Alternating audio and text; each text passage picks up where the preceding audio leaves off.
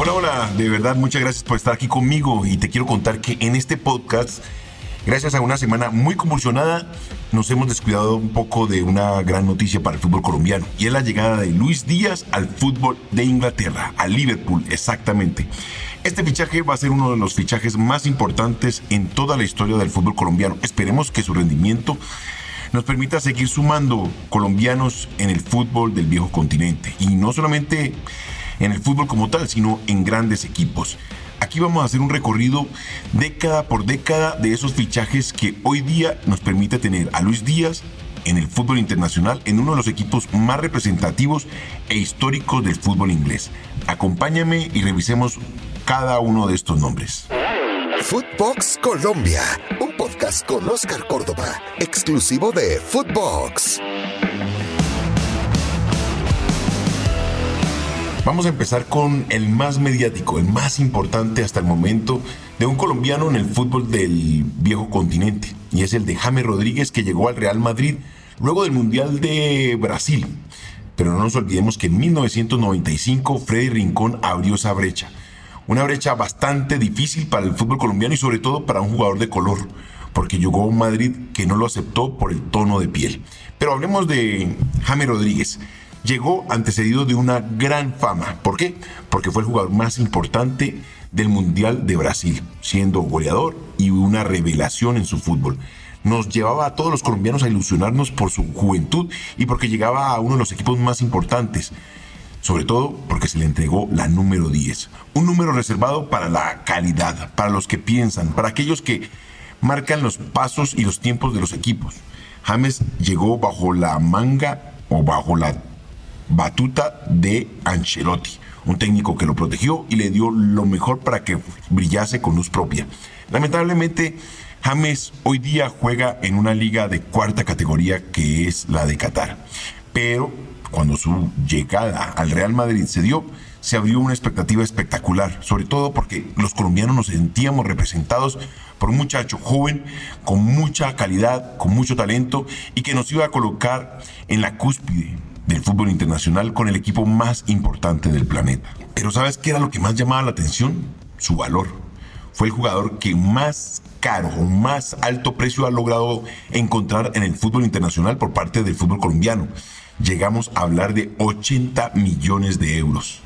Luego de su paso por el Real Madrid, pues se le abrió una ventana bastante importante porque sin demeritar, no voy a demeritar para nada porque es uno de los grandes, James llega al Bayern Múnich, uno de los equipos más representativos del fútbol alemán, donde ya tuvo un compatriota a su paso, que vamos a hablar más adelante de él, y es el Tren Valencia donde también brilló, logró títulos, pero lamentablemente no se logró adaptar. Esa es la historia de este James que hoy nos representa en el fútbol catarí y que tenemos la esperanza de estos dos últimos partidos, donde salga esa calidad, que renueve esas credenciales y nos permita lograr esa clasificación que tanto anhelamos los colombianos.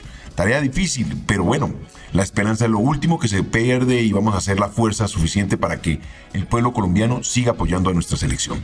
Y bueno, ahora me toca el turno de hablar de un gran amigo y compañero que hoy trabajamos en los medios de comunicación y su nombre es Faustino Hernán Asprilla.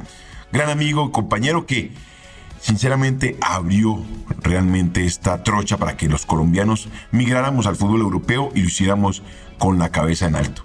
Faustino llegó a un fútbol como el italiano, donde no teníamos ningún tipo de conocimiento y se adaptó sin ningún problema.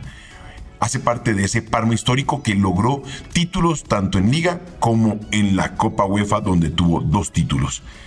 Faustino se adaptó a toda la cultura, se adaptó a la forma de juego y brilló con luz propia, siendo catalogado como en varias oportunidades para ganar el balón de oro como uno de los jugadores más importantes de la temporada.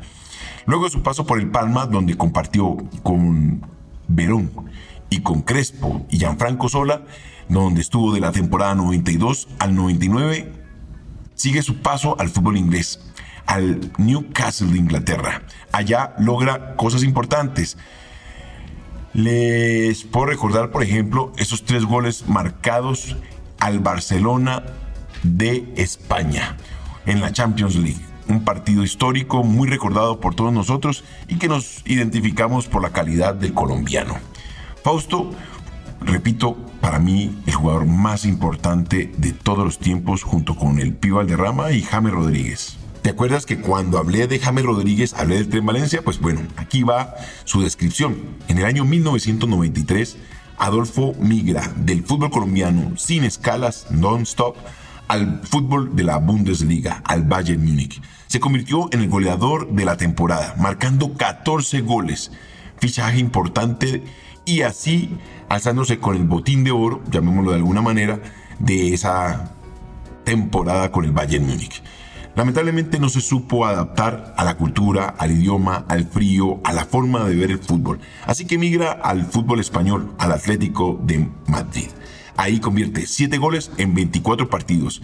Y de no ser porque se agarró con el presidente de la época, yo creo que Adolfo hubiese triunfado en el fútbol español. Su categoría y su potencia lo ponía por encima de muchos de aquellos que eran los grandes goleadores del fútbol español.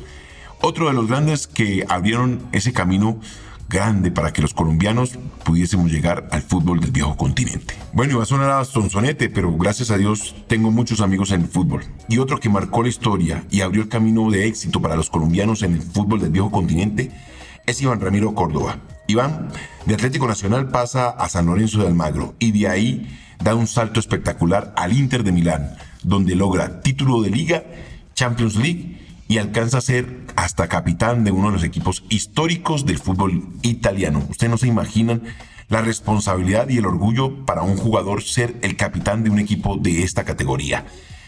Aplausos para Iván porque dentro de su perfil de gran ser humano y poco escandaloso ha sido de esos jugadores que le han abierto sin lugar a dudas ese espacio a los jugadores colombianos por su comportamiento, por su carácter, por su profesionalismo y de alguna manera ven a los colombianos con muy buenos ojos. Aplausos para Iván. Bueno, les comenté temas de los viejitos, como digo yo, de los de mi época. Ahora volvamos al presente. Juan Guillermo Cuadrado, uno de los jugadores más representativos que hoy nos representa en la selección. Por su paso a equipos chicos pasa al fútbol inglés y lamentablemente no se logra adaptar. Pero todos tenemos un lugar en el mundo. Y ese mundo y ese lugar para Cuadrado es la Juventus de Turín. Un equipo grande, inmenso en historia y uno de los más ricos de Europa, donde Juan Guillermo se ha logrado acomodar y ser uno de los jugadores más regulares de la liga italiana. Además, la gente lo reconoce como tal, como una figura, jugando por su banda derecha. Ha renovado hasta el 2023 y así demuestra que el profesionalismo de nuestros compatriotas es muy bien recibido en la élite del fútbol italiano. Bueno, y tengo que hacer un mea culpa. ¿Te acuerdas que nombré a Faustino Asprilla, al Pío Valderrama y a James Rodríguez como los jugadores más importantes del fútbol colombiano? Pues porque tengo que dejar capítulo aparte a Radamel Falcao. Para nadie es un secreto que Falcao es el más representativo por todo lo que representa su profesionalismo y lo alcanzado en el fútbol europeo. Balón de oro y nominado en el once ideal para esa temporada donde rugió en cada una de las oportunidades que enfrentó partidos de Champions League. Un gran delantero, un gran goleador y sobre todo gran ser humano. Ojalá tengamos la oportunidad de tener muchos colombianos con esa calidad de ser y sobre todo profesionalismo. Un aplauso doblemente escandaloso para este Radamel Falcao, el Tigre. Y llegó el momento de hablar de quien estábamos comentando al principio de este podcast, de Luis Díaz, del Guajiro, de su paso al Liverpool, a uno de los equipos más importantes del mundo por historia, por lo que representa y que hoy día está en el top de los equipos más importantes. Luis, luego de su paso por el fútbol de Colombia, en el Junior de Barranquilla, pasa a Portugal con el Porto. Se convierte en figura, pero entendiendo su proceso. Siendo suplente cuando el técnico lo llama, siendo titular cuando lo requiere y siendo constante en era porque en su primer día, en su primer partido, en sus primeros minutos, genera una presión y al final desencadena gol para el Liverpool. Luis se convirtió en el jugador más importante de la selección Colombia en la última recta final, donde brilló con luz propia en la última Copa América y eso le permitió reafirmar credenciales para que hoy sea delantero del Liverpool, junto a Mané y a Salah. Vamos a ver lo que Klopp lo hace evolucionar. Seguramente seguirá creciendo en su fútbol y en su madurez. Es un chico muy aplomado y que ha sabido marcar su carrera con logros pequeños, pero sobre todo muy sólidos. Hoy gozamos de buena salud porque nuestros jugadores están viendo, se están viendo muy bien referenciados en el fútbol mundial. Ojalá este camino no se trunque y sigan saliendo oportunidades y grandes jugadores para que brillen con luz propia y pongan en alto el nombre de Colombia. Y sobre todo para que sean ejemplo para todos aquellos que están aquí creciendo día tras día pensando que en algún momento tendrán la oportunidad de brillar con esa misma luz en el viejo continente. Pero sobre todo, invitar a los muchachos a que se imaginen brillando primero en nuestro fútbol, donde alimenten la esperanza de aquellos que no tienen la oportunidad de prender un televisor y darse cuenta de un Liverpool, de un Juventus, de un Inter, y que se enamoren de los equipos de su tierra, los Deportivo Cali, Junior de Barranquilla, Atlético Nacional, Tolima, Aquí nacen esos sueños, se cultivan y posteriormente se van al viejo continente para darnos alegría y sacar pecho, compitiendo con aquellos de otras latitudes, como los argentinos, como los chilenos, como los paraguayos, como los brasileros, porque no somos menos que ellos. Bueno, espero que hayas disfrutado esta sinopsis, este resumen de lo que ha sido la historia y la vida de muchos de mis compatriotas y que abrieron esa trocha para que muchos emigren y nos den satisfacciones.